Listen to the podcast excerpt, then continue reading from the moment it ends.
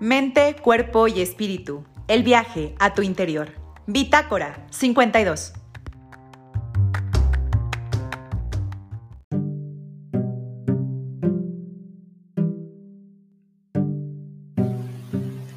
Hola gente linda de Bitácora 52, ¿cómo están? Espero que estén pasando una hermosísima noche. Y el día de hoy, como ven, ya nos acompaña una de nuestras doctoras favoritas, la doctora Lorena Rubalcaba. Ella ya ha estado con nosotros, ha estado platicando distintos temas, pero el día de hoy vamos a platicar sobre la fertilidad o la infertilidad, ¿no? Muchas veces decimos, no, pues soy infértil o ya me dijeron que soy infértil, pero en serio hicieron todo lo que se tenía que hacer para llegar a esa conclusión, porque según lo que ha estado publicando la doctora Lorena Rubalcaba en sus redes, en realidad es muy pequeño el porcentaje de personas infértiles.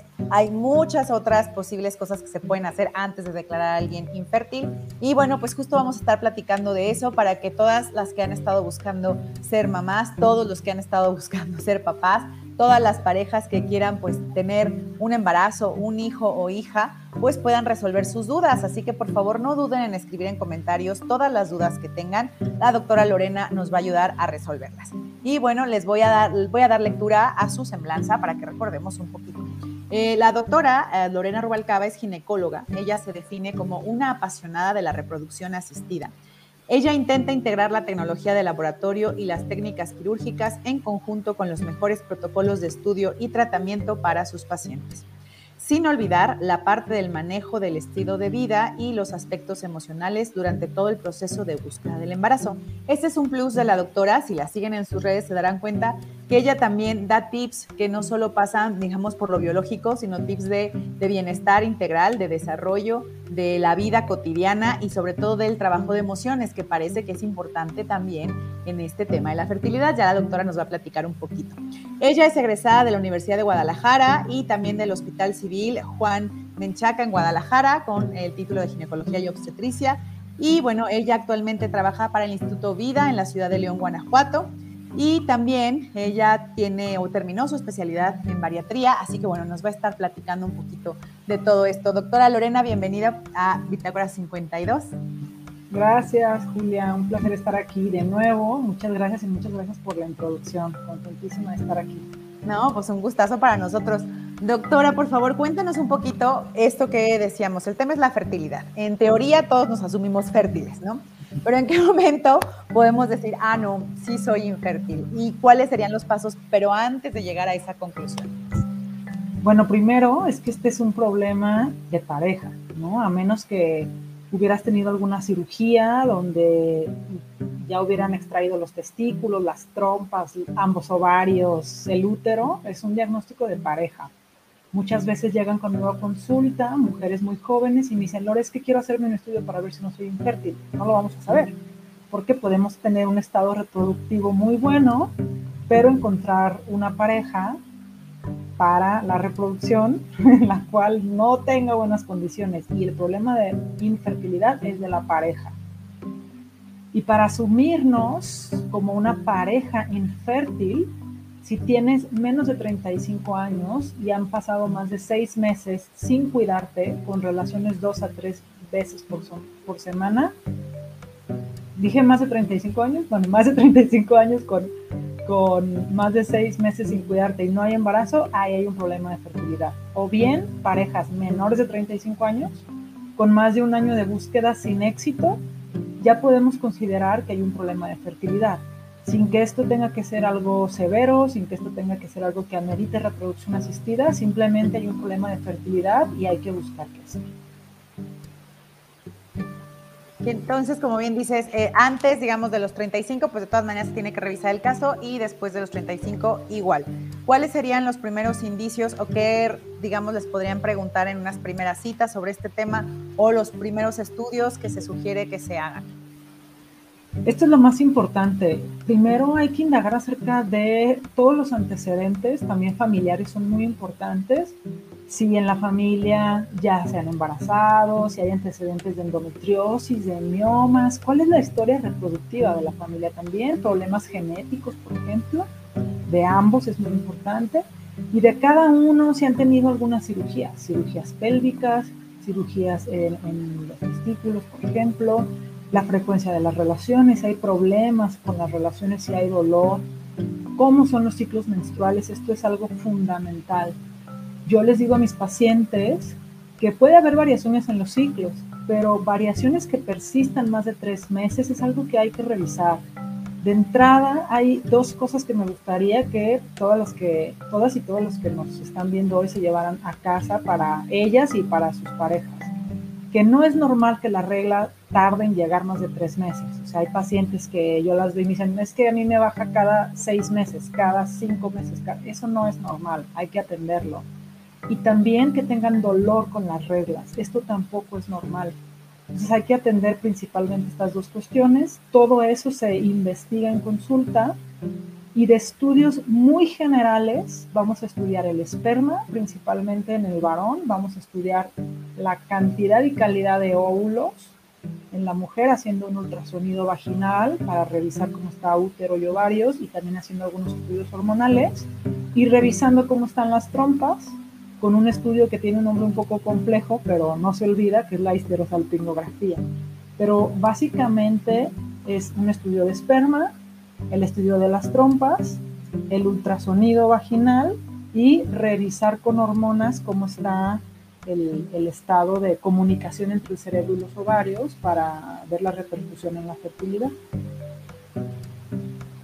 Y bueno, pensemos en el escenario. Va una pareja contigo para revisar este tema porque lo han intentado y no se logran embarazar. Como dices, mandas a hacer los estudios. Después supongo vendría el acompañamiento, pero en este acompañamiento, ¿cuáles son las opciones que tienen las parejas? Porque en general, como que pensamos, no, pues si no se puede nada, me voy directo al in vitro. Y entonces, creo que tú has dicho, a ver, tranquilos todos, hay muchos pasos antes. Entonces, Cuéntanos un poquito por dónde empiezas tú, cómo se va trabajando esto con las parejas. Eh, luego, sobre todo, leemos o escuchamos mucha culpa, ¿no? Siempre, para mí me ha tocado eh, gente cercana, que es la culpa de, pues en mi caso de mis amigas, es que seguramente soy yo, ¿no? Y bueno, aunque esté el estudio, no es que sí, seguramente aunque salga otra cosa, no sé, como que la culpa está en, en pues en los dos, pero a veces se siente más del lado de la mujer. ¿Cómo has vivido esto y cuéntanos cuál sería el procedimiento? ¿Qué etapas hay previas, digamos, al in vitro? Bueno, primero eh, es importante con la pareja hacer conciencia de esto.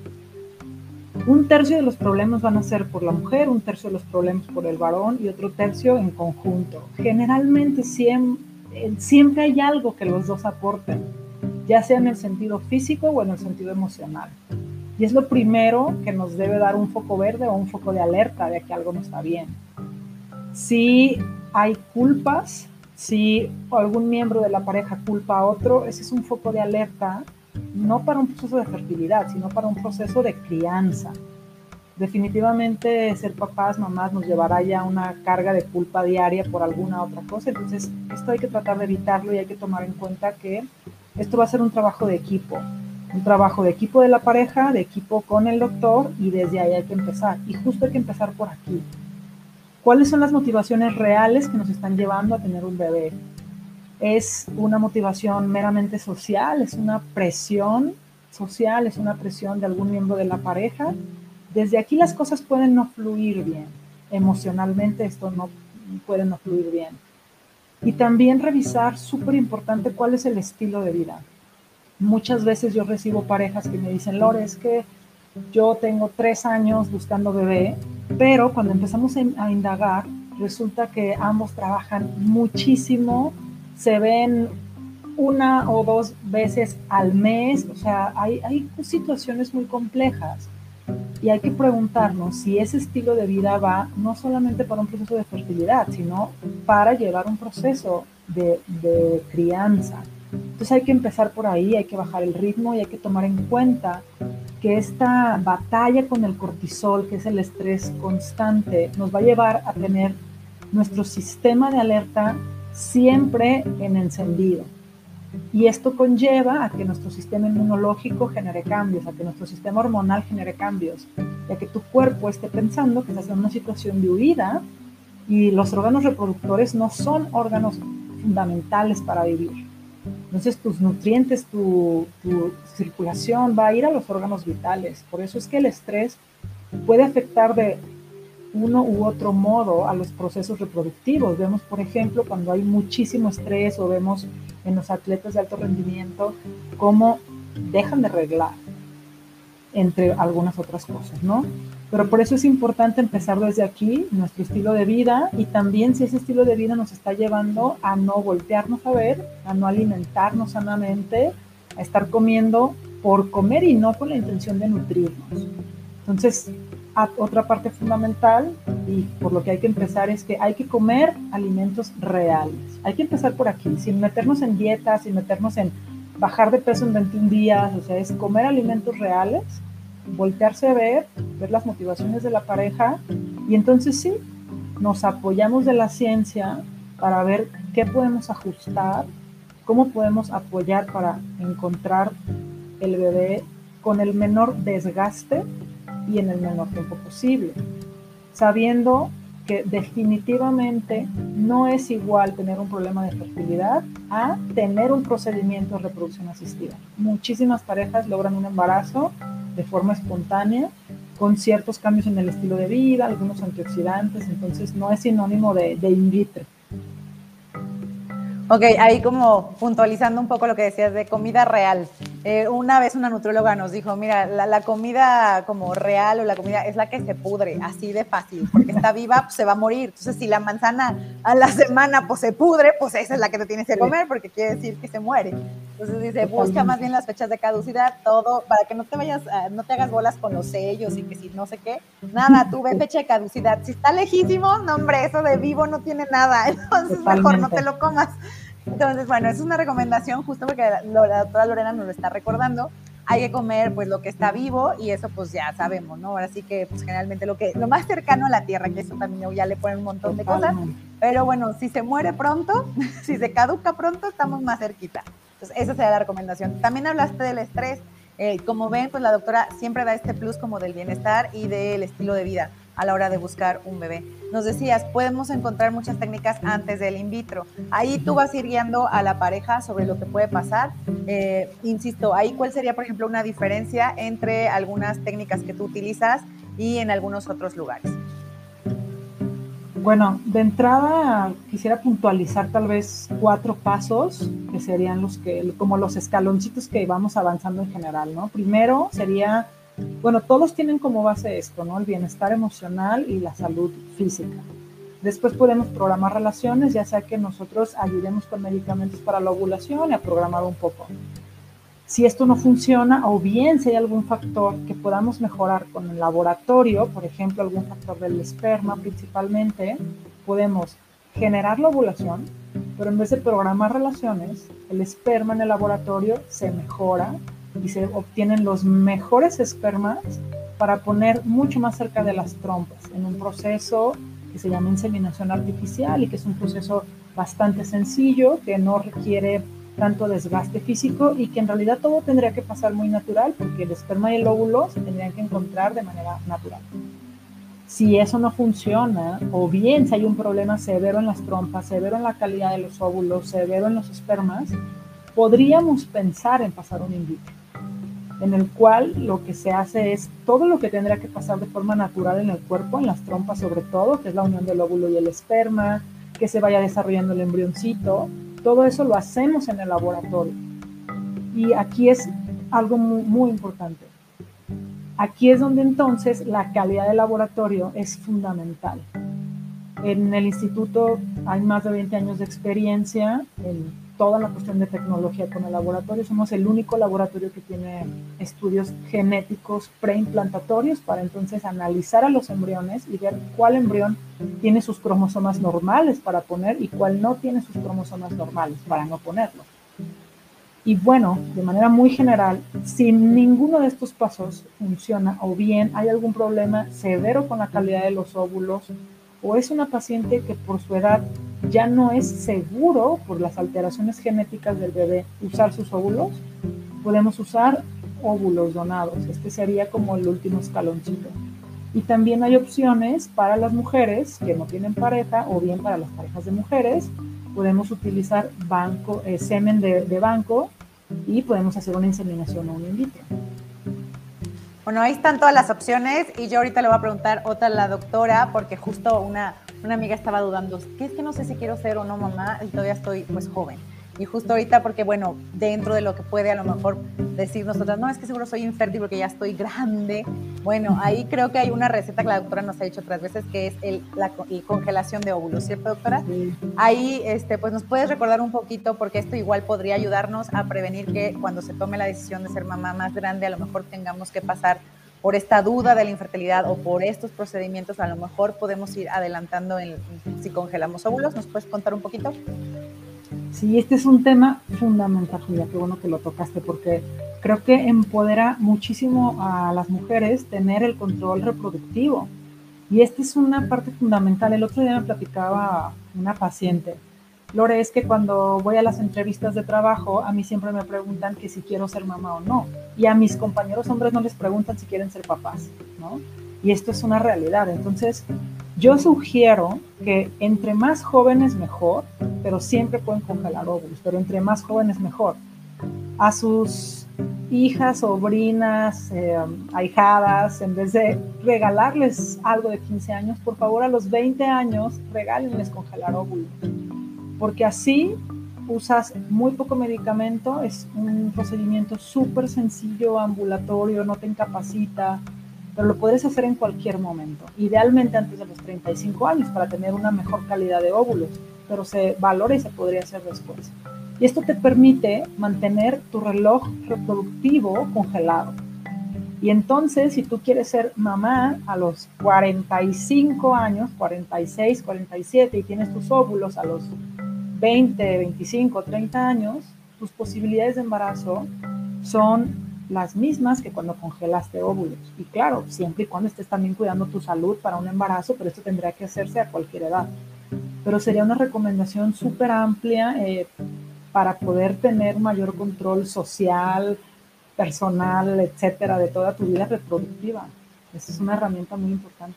Sí, no, yo ya voy a mandar a hacer mis playeras que digan adiós reloj biológico o la congelación de óvulos, porque la verdad es que yo le decía a una amiga, es que verdad, o sea, en mis tiempos, como que yo eso lo leía como ciencia ficción, vamos, ni siquiera tengo idea si en mis tiempos eso ya existía en México.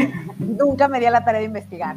Pero digo, creo que eso, como bien dices, si ahora lo podemos saber y lo puedo difundir, me encantaría decirle eso a las, pues a las mujeres más jóvenes, decirles, a ver, no hay una presión eh, biológica, ¿no? Puedes pues jugar un poco ahí con la biología, guardar como tu edad esa que es necesaria, que la biología te dice es un mejor óvulo en este momento de la vida, bueno, lo guardo ahí y puedo seguir socialmente y culturalmente con lo que pues, se ha establecido sobre mi carrera, mi profesión, la búsqueda de la pareja, etcétera. Y luego ya mi óvulo me está esperando, entonces bueno, ese es, ese es algo ahí que dije, ojalá la doctora lo mencione.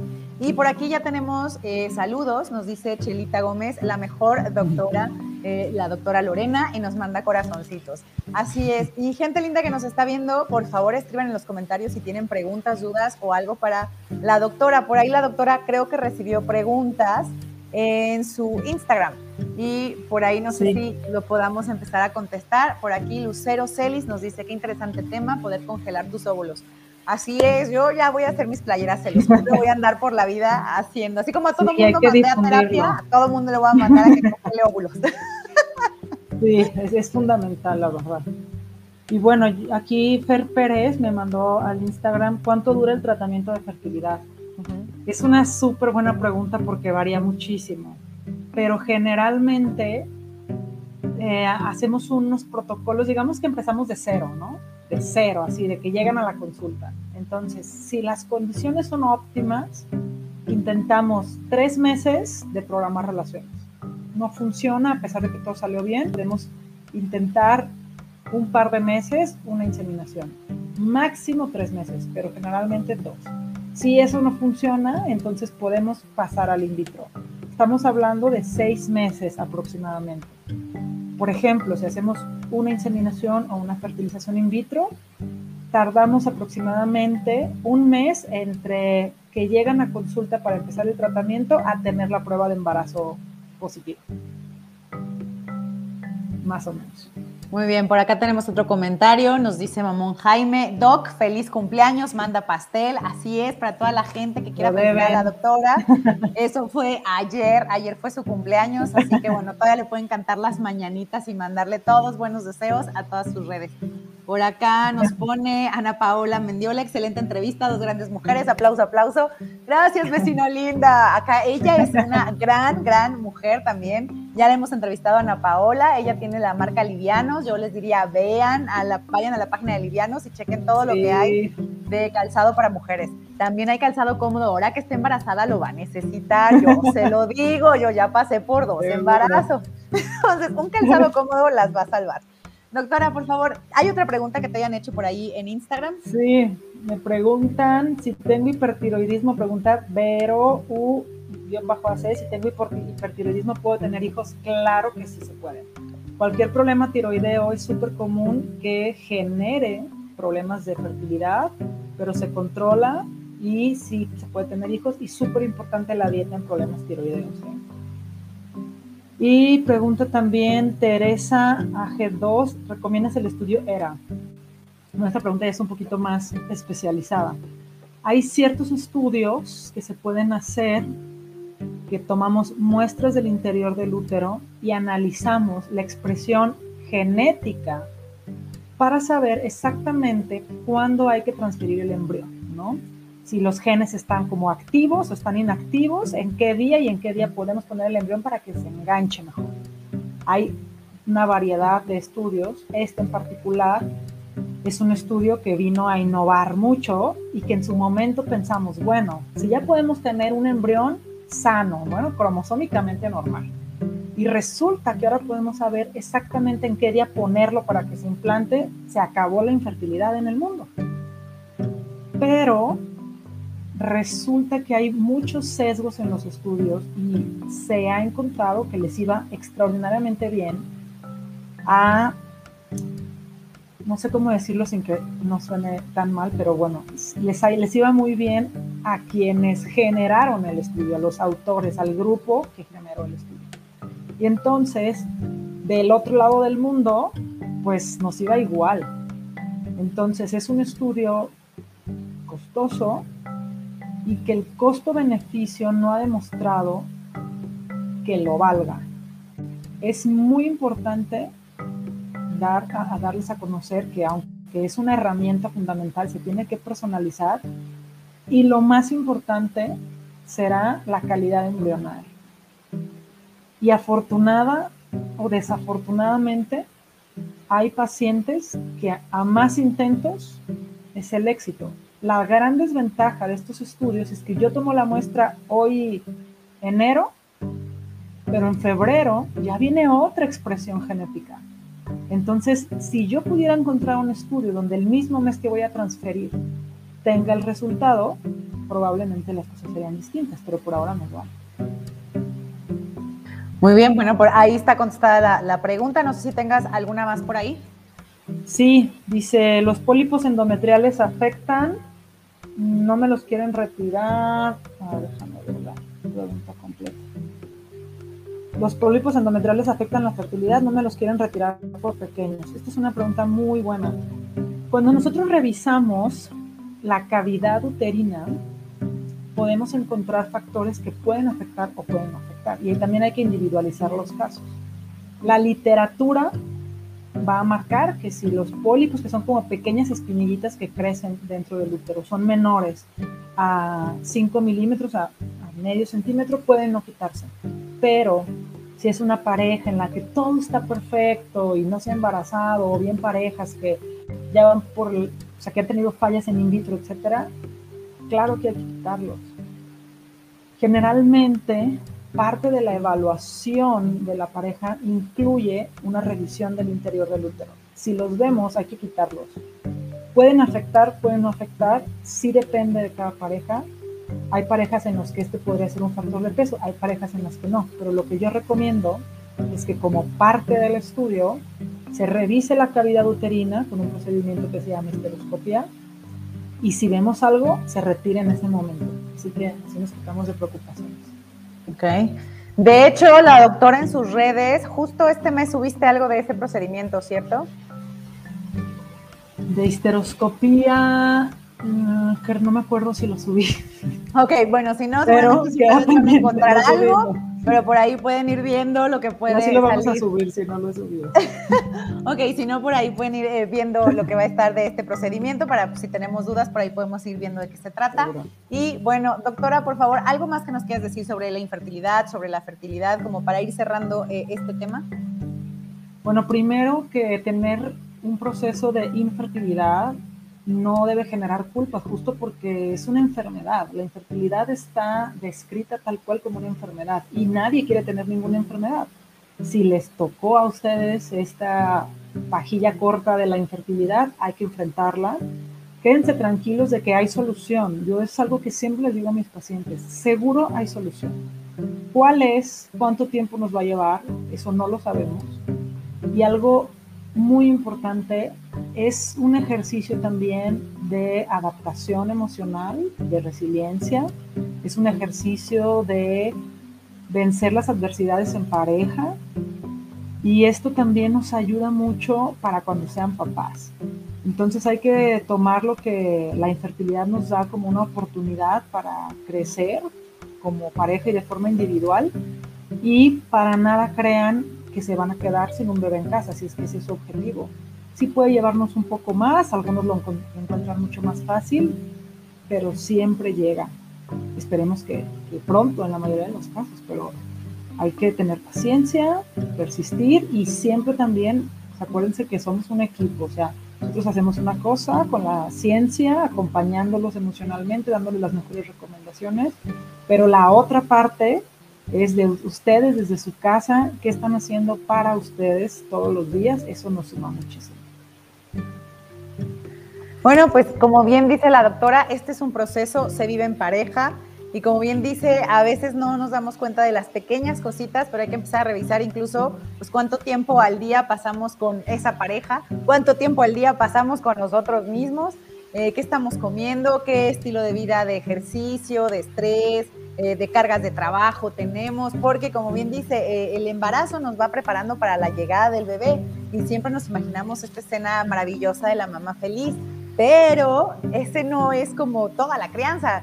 Después viene el momento de, pues todo este tiempo que a lo mejor yo decía, no, sí lo voy a tener, en serio hay un espacio en mi vida con tanto trabajo, estrés, con la pareja, todo lo que esté construido en mi vida, para después tener este tiempo para el bebé eh, esa parte de pronto se nos olvida un poco cuando estamos embarazadas. Hay otro pedazo de la vida muy importante que es el tiempo que vamos a destinar todos los días a partir de, de ese momento en que decidimos ser mamás a este otro ser humano.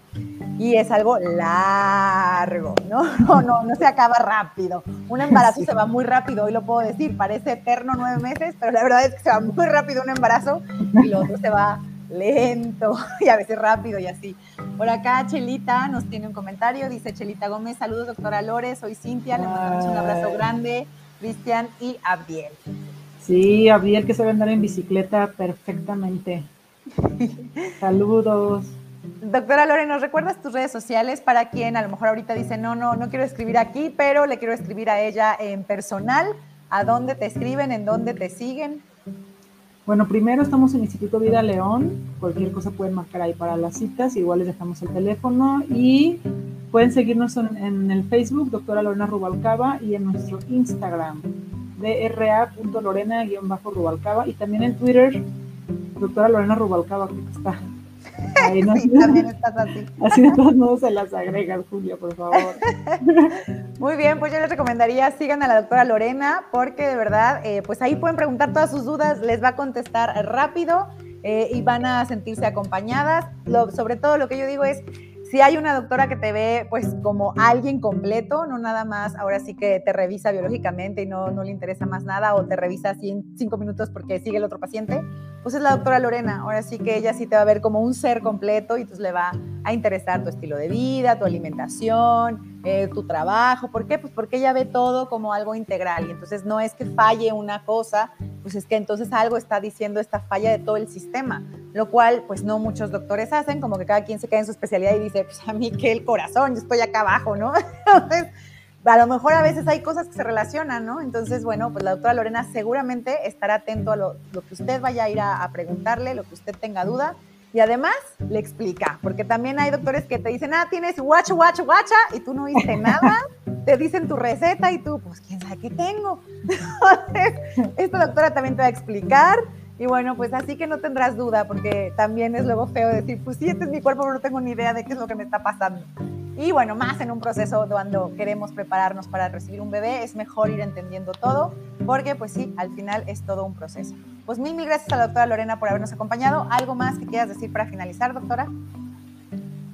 Pues nada, que todo el tiempo, por favor, voltense a ver de forma individual primero y después en pareja. Esto siempre sumará a su bienestar físico y emocional y cuando quieran formar una familia o crecer su familia, esto les va a aportar muchísimo cualquier cosa aquí estamos.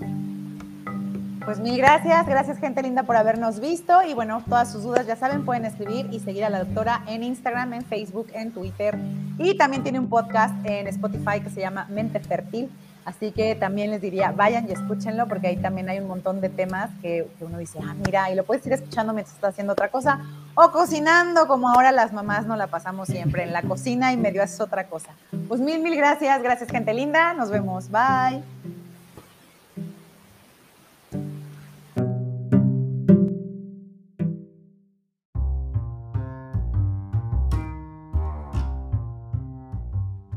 Mente, cuerpo y espíritu. El viaje a tu interior. Bitácora 52.